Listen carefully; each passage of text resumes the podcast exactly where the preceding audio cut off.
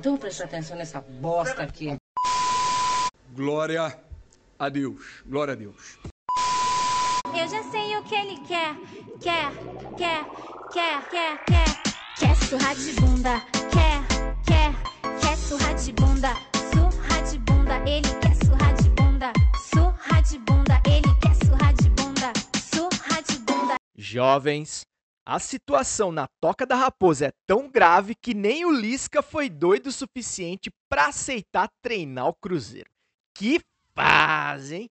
Aliás, boa sorte ao Filipão que decidiu assumir essa criança. Começa agora o 38º episódio de...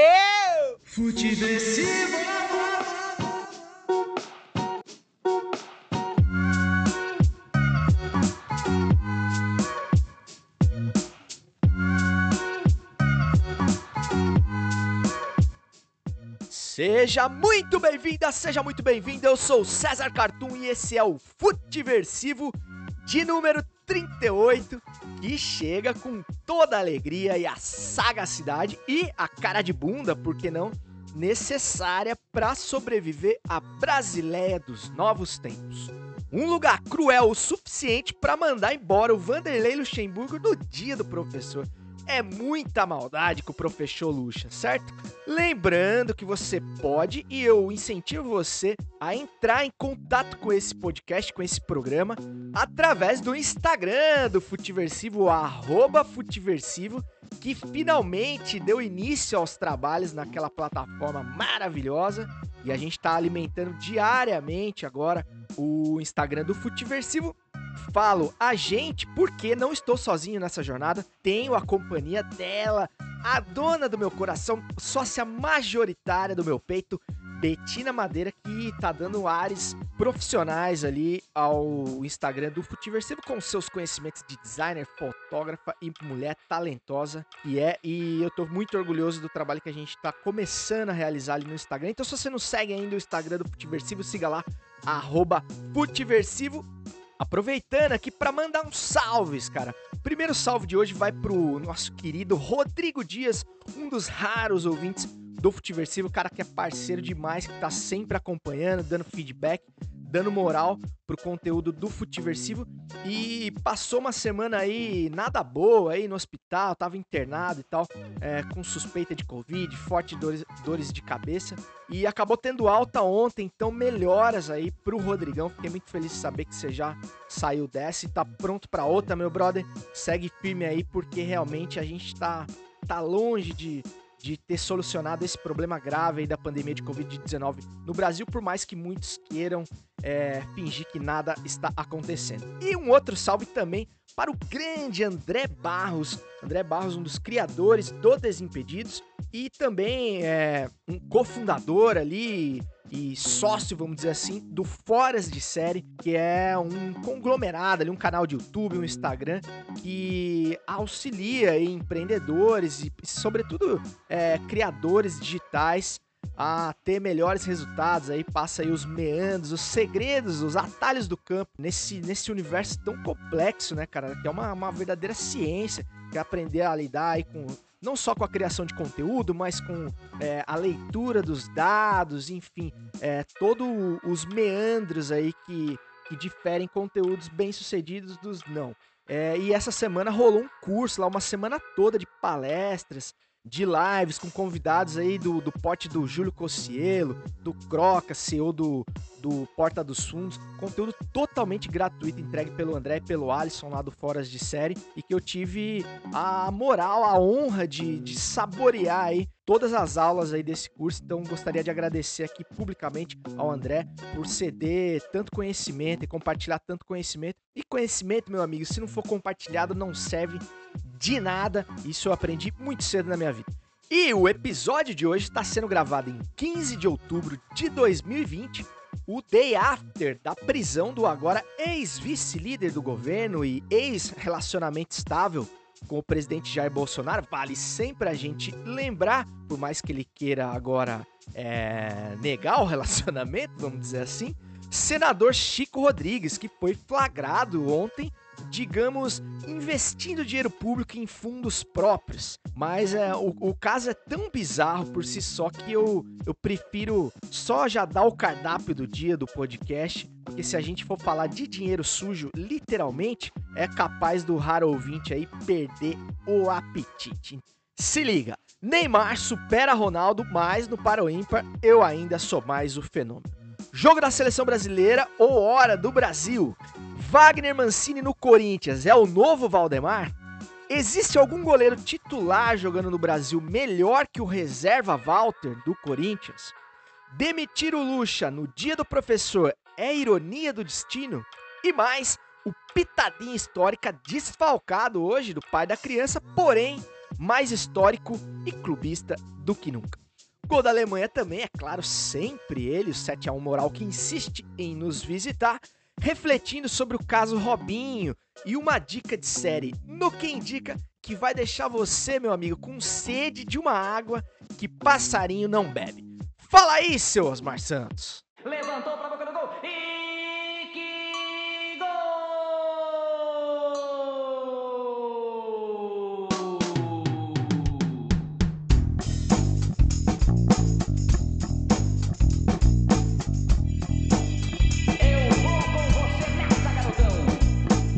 Sempre, sempre, sempre com as bênçãos do mestre Osmar Santos, o maior de todos, o pai da matéria, a voz das diretas, gosto sempre de lembrar aqui, é que eu peço licença aí para dar os meus pitacos, os meus 20 centavos acerca dos assuntos minimamente relacionados com o esporte bretão, o futebol que tanto amamos durante a semana. E vamos começar falando aí da do recorde alcançado pelo menino Ney ou adulto Ney, como alguns otimistas querem crer, é, chegando ao seu 64º gol é, em partidas oficiais pela seleção brasileira, uma marca aí realmente pujante, ultrapassando o seu antecessor, ninguém menos do que Ronaldo Nazário, o fenômeno, com 62 gols.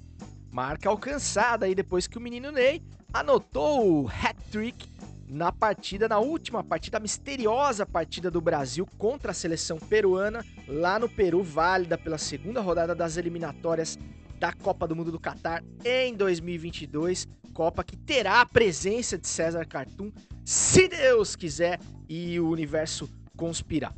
Lembrando que esse posto aí de segundo maior artilheiro, ou seja, ou melhor, o maior artilheiro entre os meros mortais, entre os humanos da seleção brasileira que você respeita atrás apenas do Pelé, que a gente sabe que não é desse mundo, era ocupado até então pelo fenômeno e único Ronaldo possível.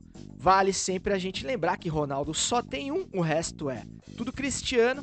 Então, só alguns números aqui para ilustrar um pouco dessa marca aí alcançada pelo Neymar, é, que tem agora 64 gols em 103 partidas oficiais contra 62 tentos anotados em 98 jogos do Nazário. É, o adulto Ney tem inclusive grandes chances de passar o Rei Pelé nessa lista, posto que a carreira do Neymar ainda vai longe, ao que tudo indica e a gente espera, além de ter superado outros grandes goleadores históricos da Celeste aí, como o baixinho Romário com 55 gols e o galinho Zico com 48 e outros atacantes históricos como Careca, Reinaldo, Serginho Chulapa, entre outros. Então, não é pouca coisa o que o Neymar já alcançou pela seleção brasileira, apesar da gente ter que fazer aqui é, a ressalva de que ele realizou mais jogos do que os seus antecessores e ainda não conquistou nenhuma Copa do Mundo, que é o título que verdadeiramente importa quando se fala de seleção brasileira, né? O Neymar não tem nenhuma Copa América conquistada pelo Brasil e isso realmente faz a diferença aí quando a gente tá falando aí dos maiores da história. Conquistou aí o ouro olímpico, que não serve de nada para quem gosta de futebol, vamos combinar. É, mas falta realmente um título graúdo para o Neymar na seleção brasileira para chancelar aí os números aí que jogam a seu favor. Por isso, a pergunta que eu fiz no Instagram do Futiversivo essa semana, mas no Paro Ímpar da sua pelada, se você tivesse o poder de escolher qual desses dois você escolheria primeiro, o Ronaldo ou o Neymar, né? Então, comparando as estatísticas aí, os mais afeitos aos números, talvez escolheriam o menino Ney, mas quem viu o Ronaldo Nazário jogar realmente não tem grandes dúvidas. O Ronaldo, na minha opinião, foi muito mais jogador, muito mais incisivo, muito mais decisivo, muito mais letal do que o menino Ney.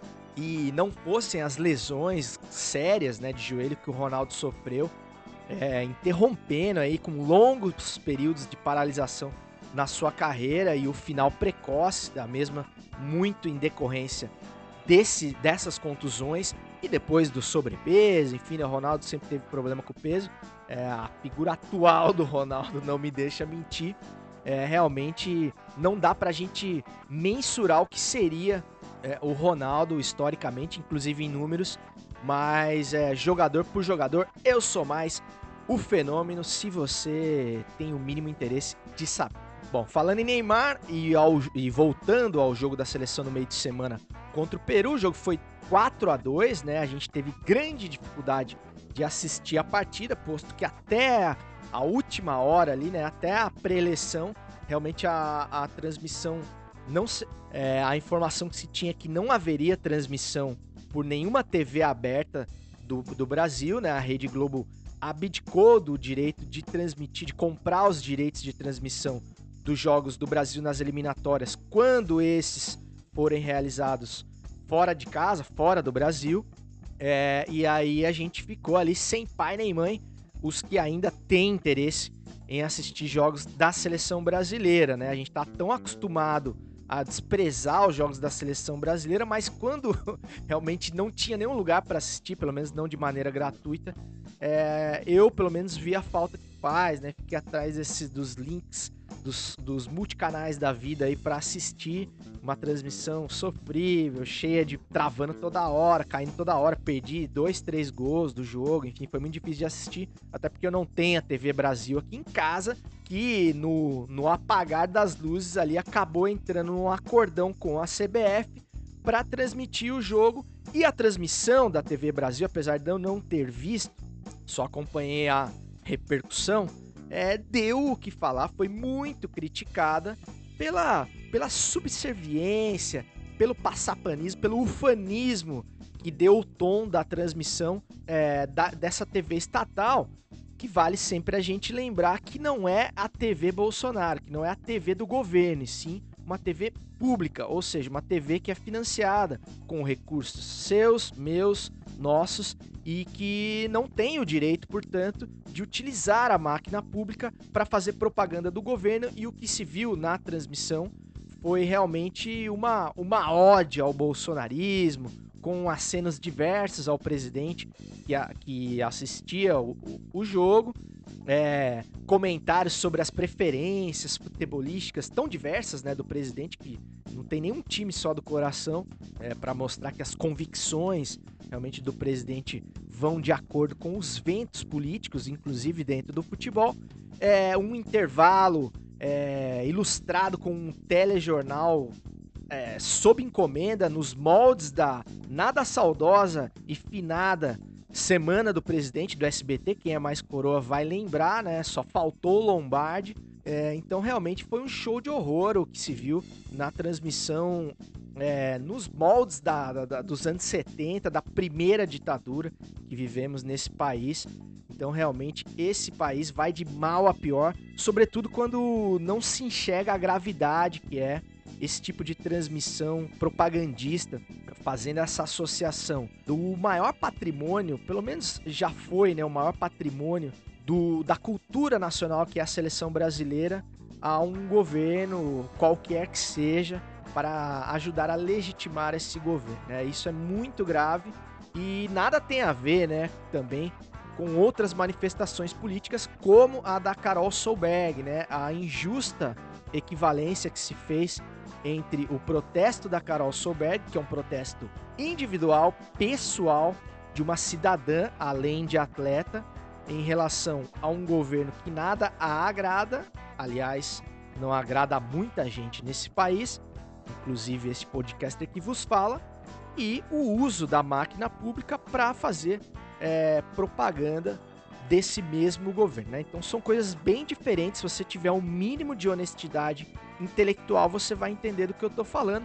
Mas honestidade intelectual talvez seja um dos itens mais escassos do Brasil da nova era e nessa celeuma aí entre uma coisa e outra não foi diferente. Só para encerrar o assunto bra seleção brasileira, é, eu também fiz uma participação é, inusitada, eu diria, num, num canal de, de, futebol da do Peru, né, do meu grande amigo Francisco lá do Peru. Aliás, grande amigo não, a gente se conheceu aí pela, pelas internets da vida, ele acabou chegando ao meu trabalho aí por, por caminhos tortuosos e me fez esse convite para participar de um pré-jogo, é, de um acirrado pré-jogo lá com seus companheiros do Esto es Futebol da TV, é, da TV peruana não, né? Do, do YouTube peruano, um canal lá que tem seus trinta e tantos mil inscritos, um canal com muita audiência, né? A última vez que eu vi o vídeo desse pré-jogo, já tava com mais de, de 300 mil acessos, então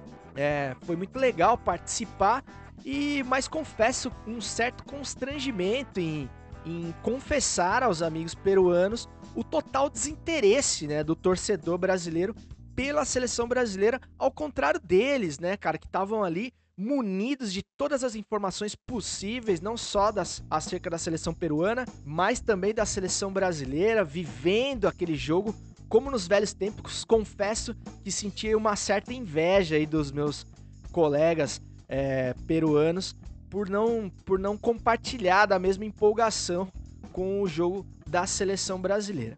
E falando em transmissão, mas assim, de qualquer forma, foi um prazer participar desse intercâmbio cultural, né? Provando que a resenha futebolística é universal, apesar das barreiras de língua ali. Eu não, não consegui entender perfeitamente tudo que eles diziam e talvez eles também não. É, não arrisquei o meu portunhol para você que se arriscar ver o, quiser ver o vídeo depois, tá disponível lá no YouTube do Isto é Futebol. Mas é, podem ficar tranquilos que eu falei em, em, em, bom português ou em português meia boca, como o que tento falar aqui no podcast. Então não arrisquei o meu portunhol lá, vocês podem ficar tranquilos que eu não pedi nenhuma cuequaquela durante a, a resenha. E o último, o último pitaco sobre a transmissão do, desse jogo da seleção brasileira foi a transmissão épica é, do, do Desimpedidos do, do jogo, cara. Foi sensacional a transmissão do Desimpedidos, que fez ali uma live eh, com narração da voz do Hexa, Chikungunya, meu brother Chikungunya, é, Bolívia Zica, a, a Marília Galvão e o, o Bira. E o. Só que a transmissão foi interrompida ou foi, de certa forma, censurada pela vizinha dos estúdios ali do Desimpedidos. Eles estavam fazendo numa área externa por conta da questão da pandemia e a vizinha não hesitou em pedir para falarem mais baixo durante a transmissão, posto que estavam numa área residencial, é, proporcionando aí um dos momentos, o momento mais hilário da, da transmissão esportiva desse país na história, não tem a menor dúvida. E a competência e a cara de pau de chikungunya de seguir em frente, sussurrando uma narração histórica do jogo da seleção brasileira, com comentários igualmente sussurrantes de Bolívia Zica, é, o do Biri e da Marília, foram realmente assim impagáveis. Então eu gostaria de parabenizar os colegas do Desimpedidos por não perder o jogo de cintura diante de uma situação tão vexatória. Não é à toa que o Desimpedidos é o fenômeno que é. Bom, de seleção brasileira é isso, então vamos tocar a bola aqui para falar um pouquinho do novo técnico do Corinthians, que deu o que falar também nessa semana, o nosso querido Wagner Mancini, que é uma espécie de novo Valdemar, né, cara? Se o se o Wagner Mancini tivesse sido anunciado a, a moda antiga, né, numa coletiva de imprensa ali ao vivo, tete a tete, eu, eu tendo a acreditar que a reação seria aos moldes da apresentação do Valdemar, da épica apresentação do técnico Valdemar do Flamengo, que completa 17 anos essa semana, aquele episódio maravilhoso da, da imprensa esportiva brasileira. Entrou para os anais aí da, da vergonha alheia. E realmente o Wagner Mancini é o que tem para hoje no Corinthians, né? Tá longe de ser unanimidade. tá longe de ser o técnico dos sonhos do Corinthians, mas muito por falta de opção, por falta de grana e por falta de planejamento, é, acabou pingando a bola ali pro Wagner Mancini e ele vai agarrar, não tenho dúvidas, essa oportunidade com unhas e dentes. É uma oportunidade que o Wagner Mancini já ansiava há muito tempo num, num grande clube, né? Bateu na trave ali no São Paulo, acabou sendo preterido pelo, pelo diretor de futebol Daniel Alves, né? Que, que contratou, preferiu contratar o Fernando Diniz. É, falo sério, né? Foi realmente exatamente isso que aconteceu. Quem não se lembra do áudio e aí boleirão do, do Wagner Mancini sincerando ali, falando é, a real ali da, da, da sua demissão pelo São Paulo Futebol Clube. Agora ele ganha uma outra chance.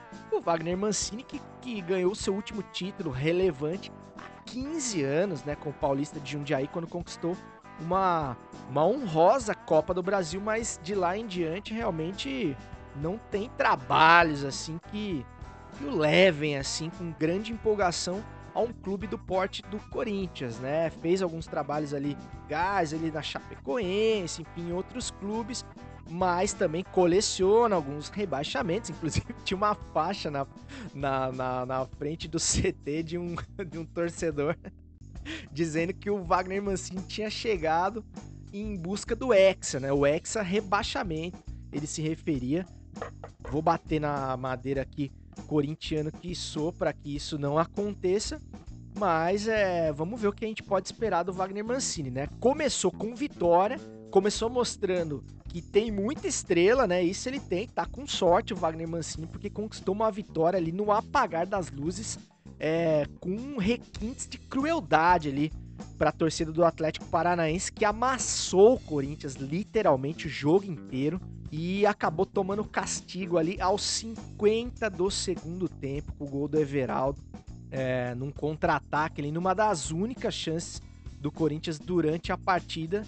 E o Wagner Mancini acabou tendo êxito aí na, na- na sua primeira partida pelo Corinthians, mas realmente muito por conta do acaso, né? Ele se alguém queria um técnico que resgatasse a identidade do Corinthians, o Wagner Mancini foi levou isso a fundo, né? Nos velhos tempos em que o Corinthians era o time é, de fazer o gol sempre aos 47 do segundo tempo, na no máximo da sofrência que a sua fiel torcida teria capacidade de, de aguentar. E muito por conta dessa sofrência, afirmou-se mais uma vez o grande goleiro que é o seu Walter, né, cara? O reserva, o reserva mais de luxo que existe nesse país. O Walter realmente é um grande goleiro, cara. Fez uma partida impecável, uma partida assim é, maravilhosa, com grandes defesas, defesas que não são para qualquer goleiro, que fogem realmente do comum. E é um cara que, que, que se prova muito competente mesmo fora de ritmo, né? A gente sabe como é importante o goleiro ter ritmo de jogo e o cara fica um ano sem jogar e quando ele é chamado ele dá conta do recado assim, mas assim com folgas e bota uma pulga atrás da orelha aí do, do Mancini é, que se tiver peito vai ter que barrar o Cássio, porque o Cássio realmente tá merecendo um banquinho aí pra, pra pensar na vida, né? Minimamente, sobretudo depois dessa atuação do, do reserva Walter. Inclusive, uma, uma coisa que chama atenção é o fato do Walter se contentar com a reserva durante tanto tempo, é, mesmo sendo sendo um cara de tanto potencial, né? Poderia ser titular seguramente de qualquer grande clube do país. É, seria, já foi abordado, assediado por vários clubes, vários rivais do Corinthians, inclusive, mas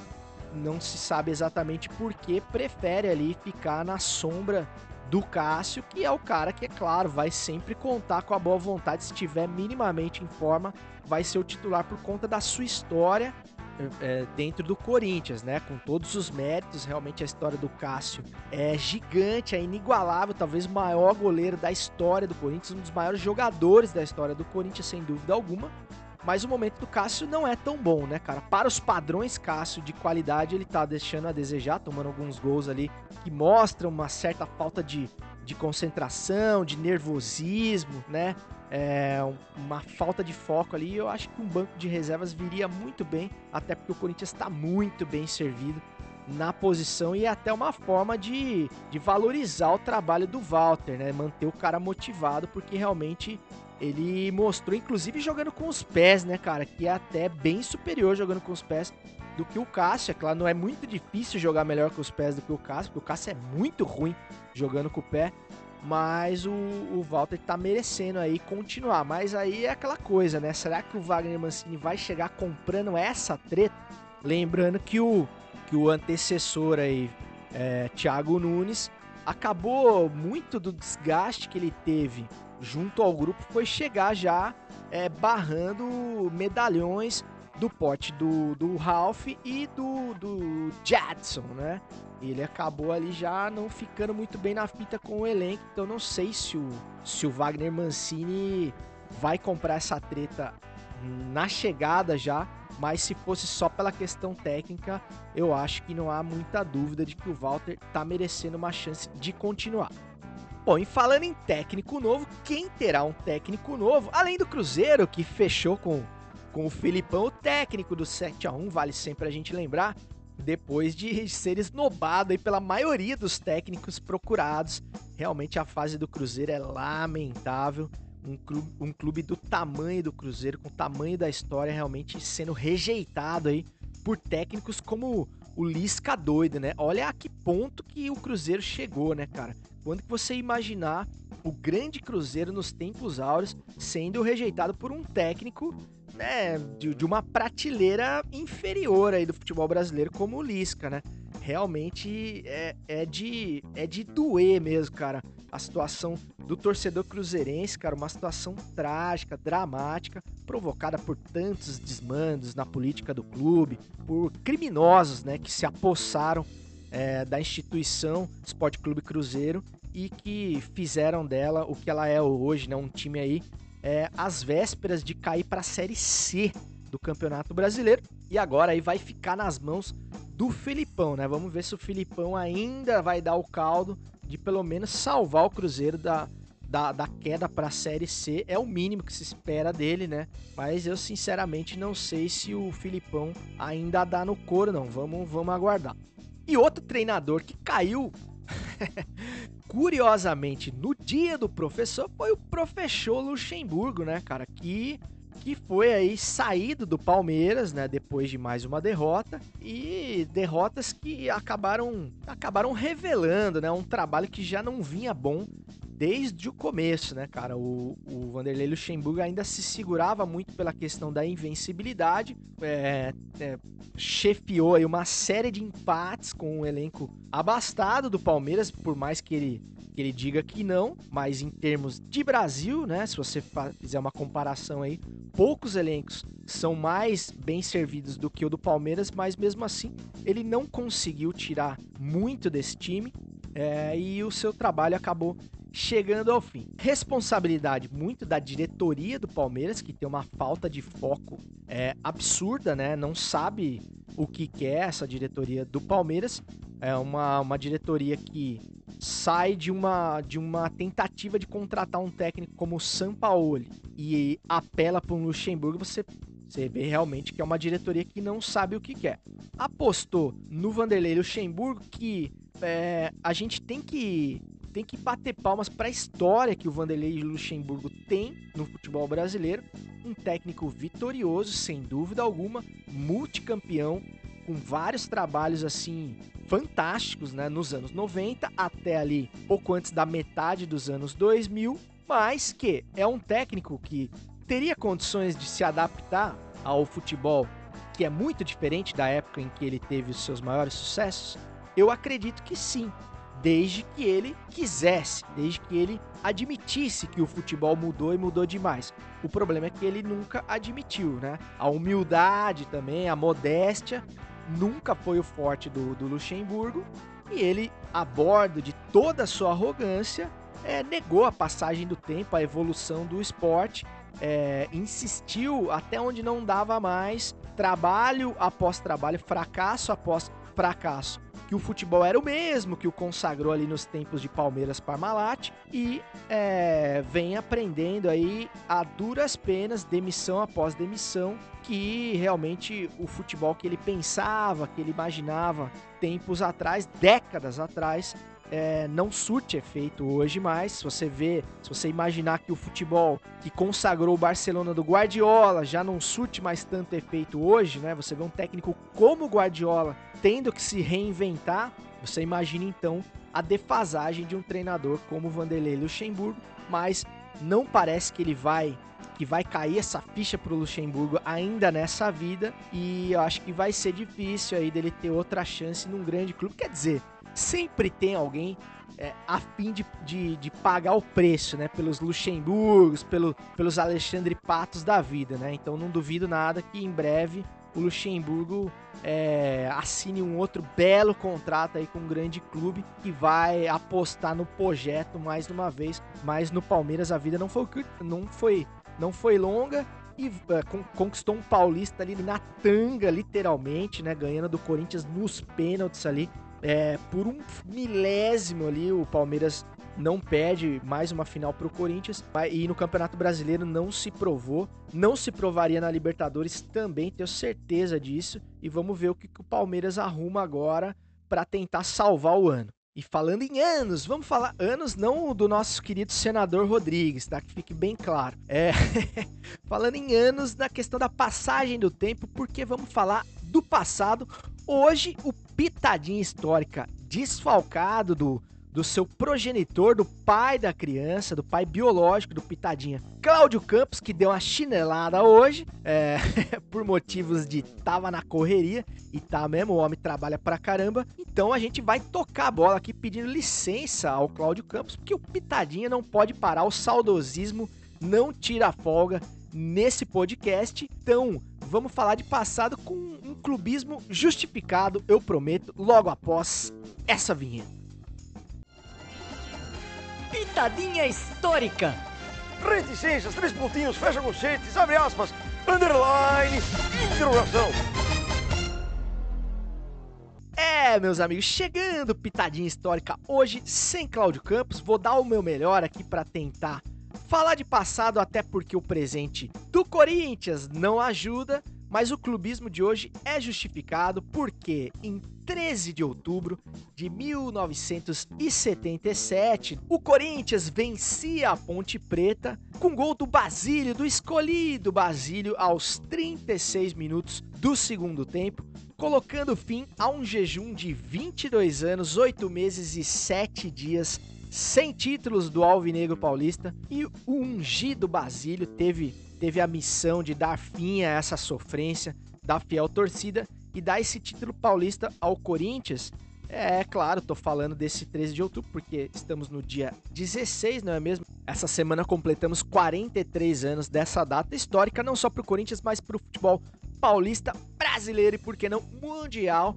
Porque, meus amigos, nessa época o paulista estava longe de ser o paulistinha, tão menosprezado hoje, tão maltratado, né, os campeonatos estaduais pelo calendário, enfim, e outras incompetências do, dos cartolas brasileiros, né? O, o, Campeonato Paulista realmente tinha um peso muito grande por reunir o, os maiores clubes do país com grandes elencos, inclusive os times do interior, como é o caso da Ponte Preta, né, que tinha um timaço com de carro e Castro, enfim, tantos outros. E essa final do Campeonato Paulista de 77 foi uma final realmente épica, né? Uma final decidida em três jogos, né? O primeiro jogo foi em 5 de outubro de 77, vencido por 1 a 0 pelo Corinthians. Porém, a Ponte Preta deu troco no segundo jogo, a 9 de outubro, é, num 2 a 1 que levou a decisão para o terceiro jogo, no fatídico 13 de outubro de 77, quando o Corinthians venceu por 1 a 0 com esse gol antológico do Basílio. Né? Na época, vencia o time que fizesse quatro pontos primeiro na final. Lembrando que a época o, a vitória valia só dois pontos e não três. Ou seja, o Corinthians tinha dois pontos, a, a Ponte Preta tinha dois pontos. Se o jogo terminasse empatado, ainda teria prorrogação, mas não iria para os pênaltis, né? Se terminasse empatado também, é, o campeonato seria decidido pelo número de vitórias, né? O time que tivesse maior número de vitórias que seria também o Corinthians, é, se caso isso acontecesse, com 26 vitórias naquele campeonato contra 23, 23 da Macaca. Pobre Macaca, né, cara, que é um time centenário, um time que já montou grandes elencos, mas que amarga ainda a desilusão de nunca ter conquistado um título em toda a sua história para a sofrida torcida da Macaca. Então, meus amigos, eu acho que é uma data que vale, vale a gente lembrar. Inclusive, tem um post no Instagram do Futiversivo. Hoje eu tô jabazeiro pra caramba. É... Vou divulgar mesmo porque é um vídeo muito legal.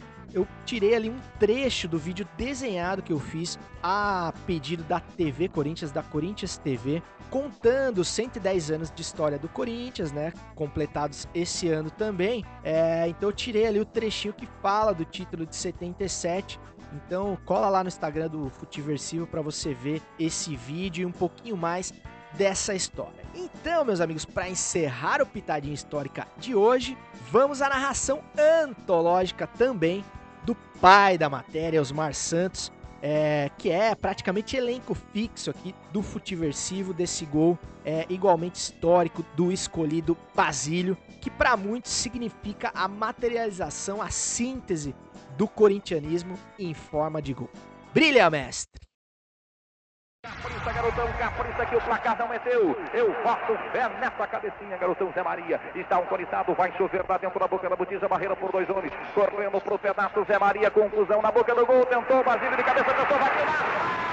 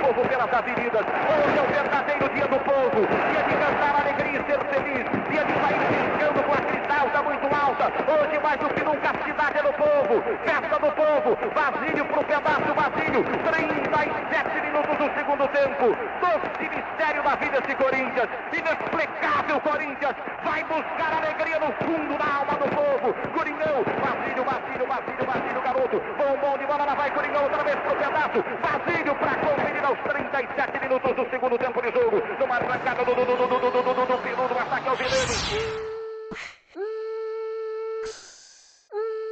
É o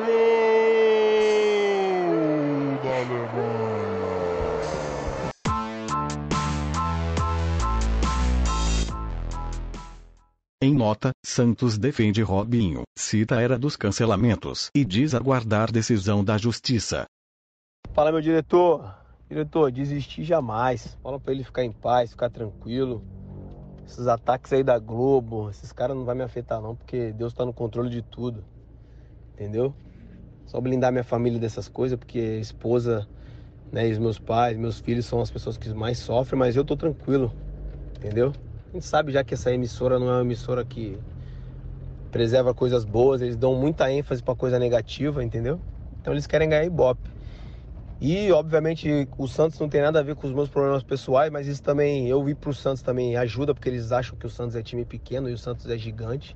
Eles acham que os times grandes são só os de São Paulo, entendeu? Mas fala pro Marcelo que eu tô tranquilão, que tô de boa, me preparando pra jogar e meter gol. Atacante responde a processo por violência sexual, segundo o GE.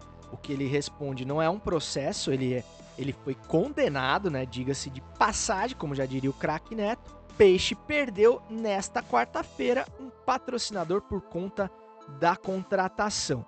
Só fazendo essa ressalva aqui na matéria do GE, porque não é por aí, né? né? Não é um pro... O Robinho não está sendo acusado, não, não está sofrendo um processo por violência sexual. O, o Robinho é condenado por estupro na Itália. Se ele pisar na Itália, ele é preso automaticamente. Então são coisas bem diferentes, por mais que os defensores dessa contratação se apoiem no fato de ainda haverem recursos cabíveis, né? É, a gente sabe que existe muita injustiça em qualquer país, né? Muitos julgamentos que pe condenam pessoas inocentes, mas no caso do Robinho, pessoas que tiveram acesso aos autos e que estão mais por dentro aí do caso, dos meandros do caso, existe uma possibilidade mínima, remota, ínfima do Robinho ser inocente é, e eu acredito que a própria postura do Robinho em relação a esse caso corrobora com isso, né? Em momento algum você viu o Robinho convocando uma coletiva, se dizendo injustiçado, é, afirmando categoricamente com todas as letras a sua inocência. Robinho jogou para a justiça, tá é, com todos os recursos, com todos os advogados que o dinheiro pode pagar, protelando essa condenação até onde ele não puder mais, mas é, realmente acho muito difícil que o Robinho não tenha culpa nesse cartório, inclusive pelo fato dele ser reincidente. Lembremos que lá em 2012, 2013, se eu não me engano, ele já havia sofrido acusação semelhante quando jogava pelo Manchester City. E no, é, aquele processo acabou não indo para frente, mas no caso da Itália, realmente existem fortes evidências, tanto que ele foi condenado. Porém, o Santos, insensível a, a todos os argumentos até aqui citados, acabou de acertar aí a contratação do Robinho, né? Foi o assunto da semana, que apesar de já vir pedalando em marcha lenta aí há, bom, há um bom tempo, né? O Robinho já tá longe do auge da carreira, essa bike do Robinho já tá descendo a ladeira faz tempo. É, mas é claro que seria uma grande notícia para qualquer torcida de um time do Brasil, sobretudo para o Santos, porque é a volta às origens, né? A volta do menino Robinho, do dono das pedaladas, que Rogério, zagueiro do Corinthians, não se esquecerá jamais. Para ali o, o last pedal, né? Como, como afirmou a campanha de marketing da, da instituição Santos Futebol Clube quando anunciado ali a volta do Robinho à Vila. Porém, né, cara, há porém, o clube ignora completamente o fato do cidadão Robson de Souza, não do Robinho Pedalada, ter sido condenado e não só acusado a nove anos de prisão por estupro pela justiça italiana, né? Então, assim, a gente tem que falar o nome do crime ao qual o Robinho foi cometido pelo nome que ele tem, é o crime de estupro, né? Porque eu acho que é uma palavra que dá o peso necessário que tem uma atitude é, escabrosa como essa. Por mais que a gente adore o Robinho, né? Como amante de futebol, todo mundo que gosta do futebol no Brasil tem um carinho pelo Robinho, pelo talento extraordinário que ele tem, né, cara? E pelo, por tudo que ele já fez pelo futebol é, brasileiro. Poderia ter feito muito mais, né? Um, um desperdício de potencial também. Se perdeu ali em meio ao caminho, mas realmente um cara de talento raro. Então, é, inclusive também fiz um post no mesmo arroba Futiversivo é, sobre trazendo ali algumas indagações, né? Algumas pulgas que eu gostaria de colocar atrás da orelha do raro ouvinte, é, as pulgas da inquietação, da, do inconformismo acerca de um assunto tão grave como esse que vem tra sendo tratado ali timidamente pela imprensa brasileira e mais timidamente aí ainda pelo Santos, que joga tudo na questão dos recursos e, enfim, é indiferente à, à gravidade do caso. Por exemplo, é, crimes graves e comprovados, como esse de agressão, estupro, feminicídio, racismo ou homofobia, costumam ser minimizados pelo futebol, certo? seja pela abordagem que eu acabei de falar, tímida da imprensa, quase que, né, é, ver, é, constrangida da imprensa em se falar desses casos, né? Quando aparecem os casos de agressão dos Dudus da vida, do próprio técnico Cuca, né? Que, que vai treinar o Robinho, que já foi é, preso por estupro na Suíça lá nos anos 80, que ninguém fala mais desse caso, pela conivência dos clubes é, e dos demais atletas, né? posto, por exemplo, o menino Ney, que se manifestou ali todo pomposo, feliz e radiante pela volta do grande amigo Robinho ao Santos, né? Sem é, se, se solidarizar minimamente com a vítima ali do crime cometido pelo Robinho, né? Nem citou o caso, só se ateve ao fato da volta da pedalada para, para o berço da Vila Belmiro. Outra coisa, os clubes e as federações que é, se antecipam, né? Que previamente evitam qualquer tipo de associação da sua imagem com figuras mais contestadoras, com atletas que se manifestam politicamente ou que não se calam diante de crimes como esse, né? E a gente tem vários exemplos, né? Atletas que tiveram suas carreiras ceifadas, como o caso do goleiro Aranha, que se, que se manifestou sobre o caso de racismo gritante, é, explícito que ele sofreu na Arena Grêmio e teve sua carreira prejudicadíssima depois de ter se manifestado, ou seja, a vítima foi punida, é, são as mesmas instituições que fazem vistas grossas para a contratação de atletas condenados e acusados ou acusados desses crimes, certo? Isso é verdade ou, ou é mimimi da minha parte? É verdade, né? O goleiro Bruno tá aí pra, pra provar o que eu digo. E no caso do Robinho, né? O Robinho, como eu já disse também, nos brindou aí com um talento raro que é apreciado por muitos que amam esse esporte. Será que ele merece a chance? Vamos fazer essa reflexão de ostentar novamente o manto sagrado do peixe, mesmo diante desse contexto. Será que ele merece ser elevado ao posto de ídolo, o cara formador de opinião, um cara que assina nas costas da camisa do Santos, é, as costas de crianças, de jovens, de adultos que fatalmente comprarão a sua camisa? São perguntas que a gente precisa se fazer, né? Outra, outra narrativa que que até a advogada do Robinho tá querendo emplacar de que ele estaria fazendo uma boa ação para o Santos, né? Jogando ali por um salário simbólico para ajudar o clube que tá numa situação difícil, é, ou mesmo do Santos, que apela para o lado afetivo, vamos dizer assim, do torcedor e dos críticos, dizendo que tá querendo é, reinserir o cidadão Robson de Souza na sociedade, dando a ele o direito dele exercer a sua profissão, é, são narrativas que não cabem, né, nesse caso. Primeiro, porque o Robinho não é nenhum pobre coitado, né? É, o Robinho é um cara que ganhou muita grana jogando futebol, então o caso dele não é o caso de alguém que tá precisando trabalhar. E em relação ao Santos, o Santos realmente não vive os seus melhores momentos, sobretudo na parte financeira, mas não é o Robinho também que vai resolver a vida do Santos. Então, é uma narrativa que não cola e o fato aí é de é de que o Santos realmente, usando um termo mais técnico, né, tá cagando, assim como o senador Chico Rodrigues para essa situação tá colocando o possível retorno esportivo e de marketing que o Robinho possa trazer ao Santos à frente é, da justiça e, e, do respeito, sobretudo, à vítima, à família da vítima desse estupro, né? E de todas as mulheres, santistas ou não, é, que vão ter que dar de cara quarta e domingo em TV aberta e fechada com a, com a fuça do Robinho ali é, impune.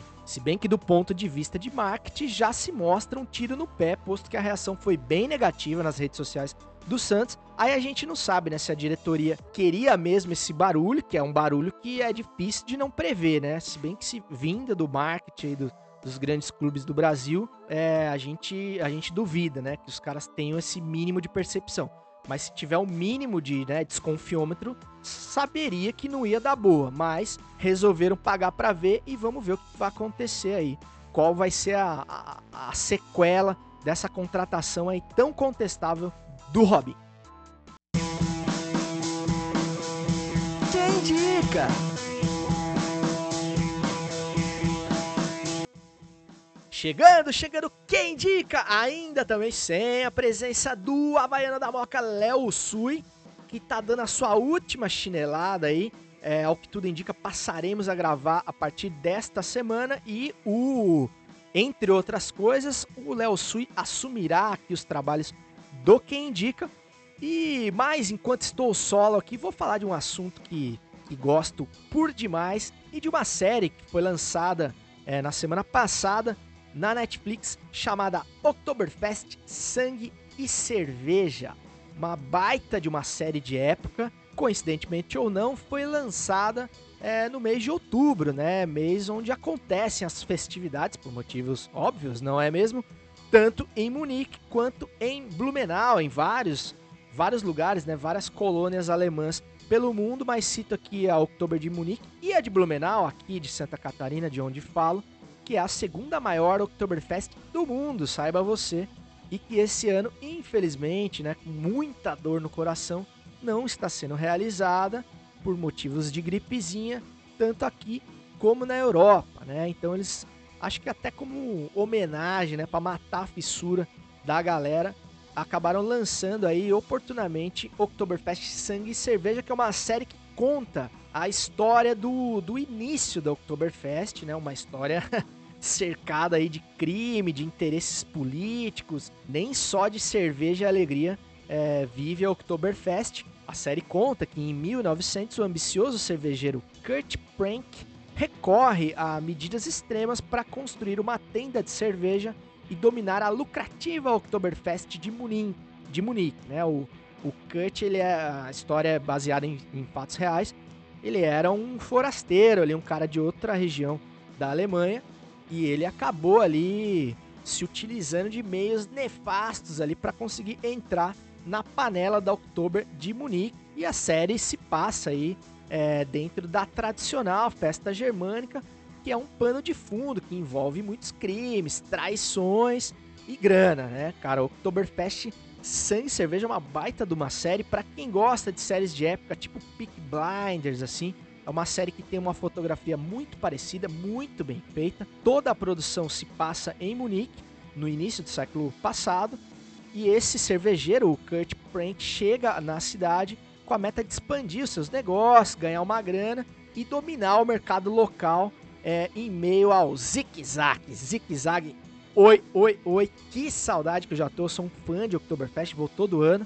É, mas, né, você sabe que toda a série tem que ter aquele clichêzinho então o pulo do gato ali é que a, a filha do, do, cervejeiro, a Clara, se apaixona pelo filho de um rival do no, nesse projeto de expansão, um outro cervejeiro tradicional ali de Munique. Então tem uma espécie de Romeu e Julieta ali na trama, que é muito legal também. É uma série assim, violenta, né, cara? Tem muito sangue, muito tiro, muita, muita porrada. É uma série também que tem umas cenas mais calientes ali, posto que a Oktoberfest não era para amadores naquela época, era realmente é, sexo, cerveja e musiquinha alemã. Realmente era vida louca o Oktoberfest daquela época, realmente uma, uma putaria, para usar um termo aí mais técnico, sem tamanho. Então talvez não seja aquela série ideal para você assistir junto com a mãe, junto com a tia, né? Deixa para você assistir numa, numa hora de um pouco mais de privacidade. Não é nada assim explícito, mas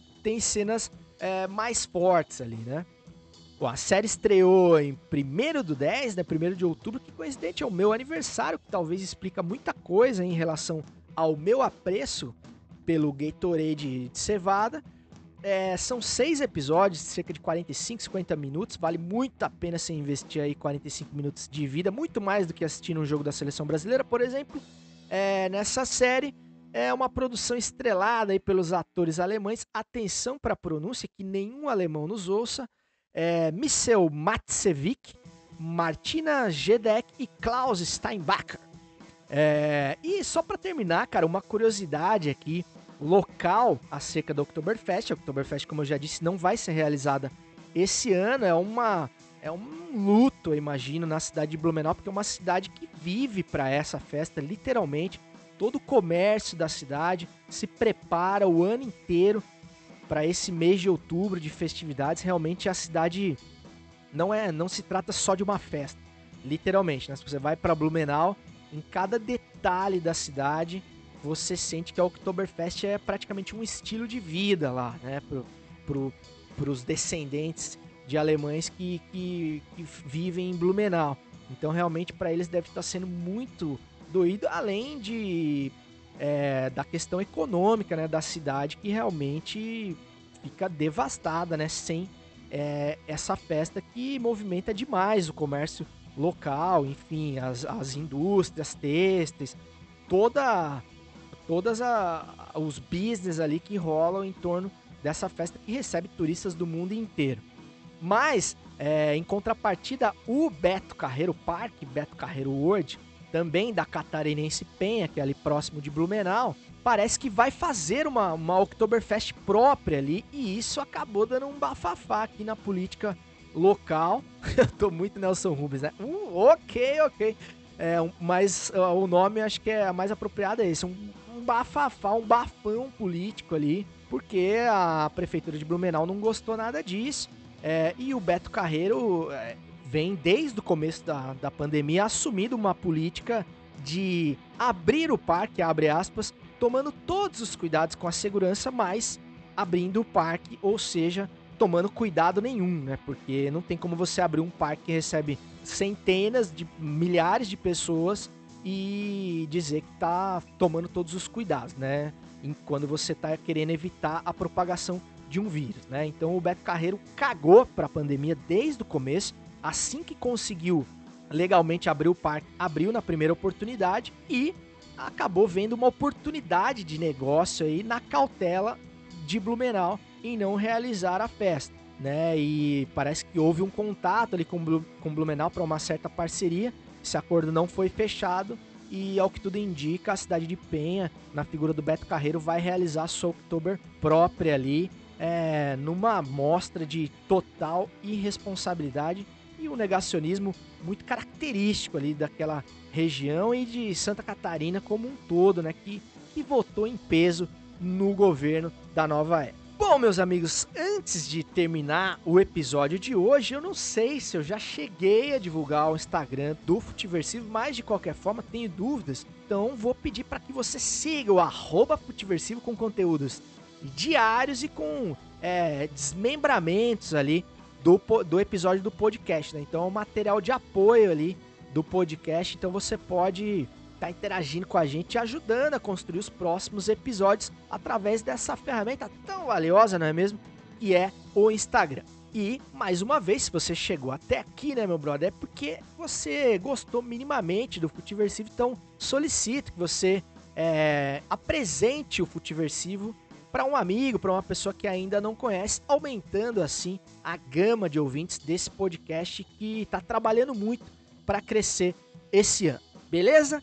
E é com essa série que já me deu uma sede a essa altura do campeonato que eu declaro inaugurado oficialmente o final de semana, desejando que você não receba nenhuma nota que já tenha sido investida nos fundos do senador Rodrigues.